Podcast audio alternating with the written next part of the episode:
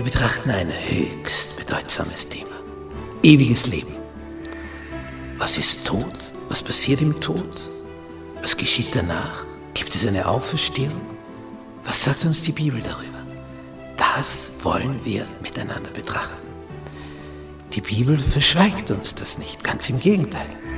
Sie zeigt uns auf, was im Tod passiert, was danach sein wird, welche Möglichkeiten es gibt, in die edle wie in die unedle Richtung. Wir haben eine Riesenchance. Die Frage ist nur, nützen wir sie?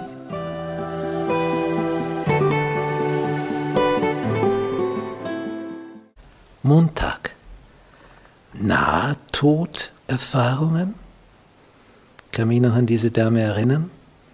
Ich hatte sie besucht. Sie war ans Bett gefesselt. Auch eine schwere Erkrankung. Konnte sich also nicht mehr bewegen. Konnte nicht mehr aufstehen. Und sie hat sich mit allen mystischen möglichen Dingen beschäftigt und gab mir ein Buch über das Leben nach dem Tod. Ich dachte, es passt für mich zum Lesen als Seelsorger. Und schon nach der ersten Seite wusste ich, wo das hingeht. Da waren Nahtoderfahrungen beschrieben. Also, dass jemand schon mehr oder weniger tot, das heißt fast tot war, und dann hat er halt irgendwas gesehen, ein helles Licht, und es war alles so schön und prima und fein, um zu zeigen, es ist alles super, was danach kommt. Ja, vielleicht, aber vielleicht auch nicht. Denn entweder bist du bei Jesus oder beim anderen. Aber nicht automatisch auf der guten Seite. Das hängt damit zusammen, was du vorher tust. Nämlich mit wem du dich einlässt, mit wem du in Beziehung trittst. Alle Naht, Nahtoderfahrungen, die man da analysiert hat, stammen von Menschen, die eben noch nicht wirklich tot waren. Vielleicht klinisch tot, aber nicht total, wirklich tot. Und solange das nicht ist, bist du eben noch nicht tot. Und daher sind sie für nichts zu werten. Aber wir haben in der Bibel Erfahrungen, wo Jesus und auch Propheten Menschen wieder vom Tod zurückgeholt haben, die wirklich tot waren. Der Prophet Elia erweckt den Sohn der Witwe von Zabbat zum Leben, dann sein Nachfolger, der Prophet Elisa, den Sohn der reichen Frau von Sunem. Dann haben wir im Neuen Testament drei Geschichten.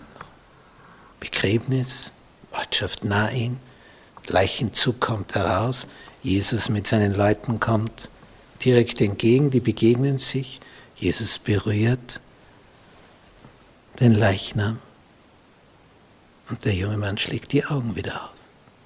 Der Jüngling zu nahe. Er gibt ihn seiner Mutter zurück.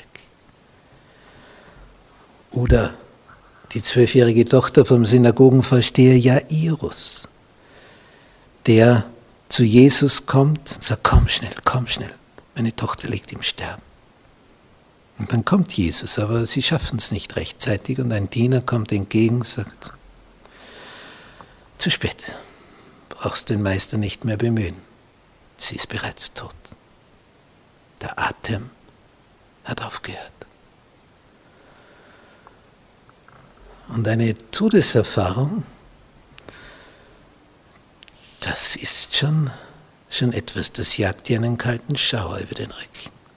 Da hat ein Mensch gerade noch mit dir geredet, war lebendig, und im nächsten Moment ist er tot. Ich habe das gerade vor kurzem beim Tod meiner Frau erfahren. Also wenn dir etwas nahe geht, dann das. Das kann dich nicht unberührt lassen. Du spürst, das ist jetzt eine Erfahrung, die ist so ganz anders. Ganz anders als alles andere. Tod. Aber Jesus hat auch diesen Lazarus, wo wir hier das Gemälde von Maximilian Jantscher haben, der vier Tage im Grab war, dass Jesus sogar solch einen wieder zum Leben erwecken konnte. Tod ist tot, Und Auferweckung geschieht nur durch den, der unser Schöpfer ist. Er kann Tote wieder lebendig machen, ihnen einen neuen Körper schenken, der nie mehr stirbt, der nie mehr Schmerz erlebt. Und das ist diese Auferstehungshoffnung. Es helfen nicht diese sogenannten Nahtoderfahrungen. Was, was willst du daraus entnehmen? Aber wir brauchen die Worte von dem, der in der Lage ist, uns aus dem Tode aufzuwecken, wenn wir uns im Leben an ihn gehalten haben.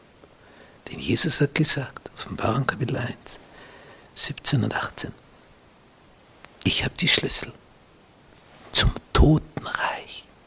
Und wenn ich aufschließe, dann ist offen. Wenn ich zuschließe, ist zu. Verbinde dich mit dem, der die Schlüssel hat.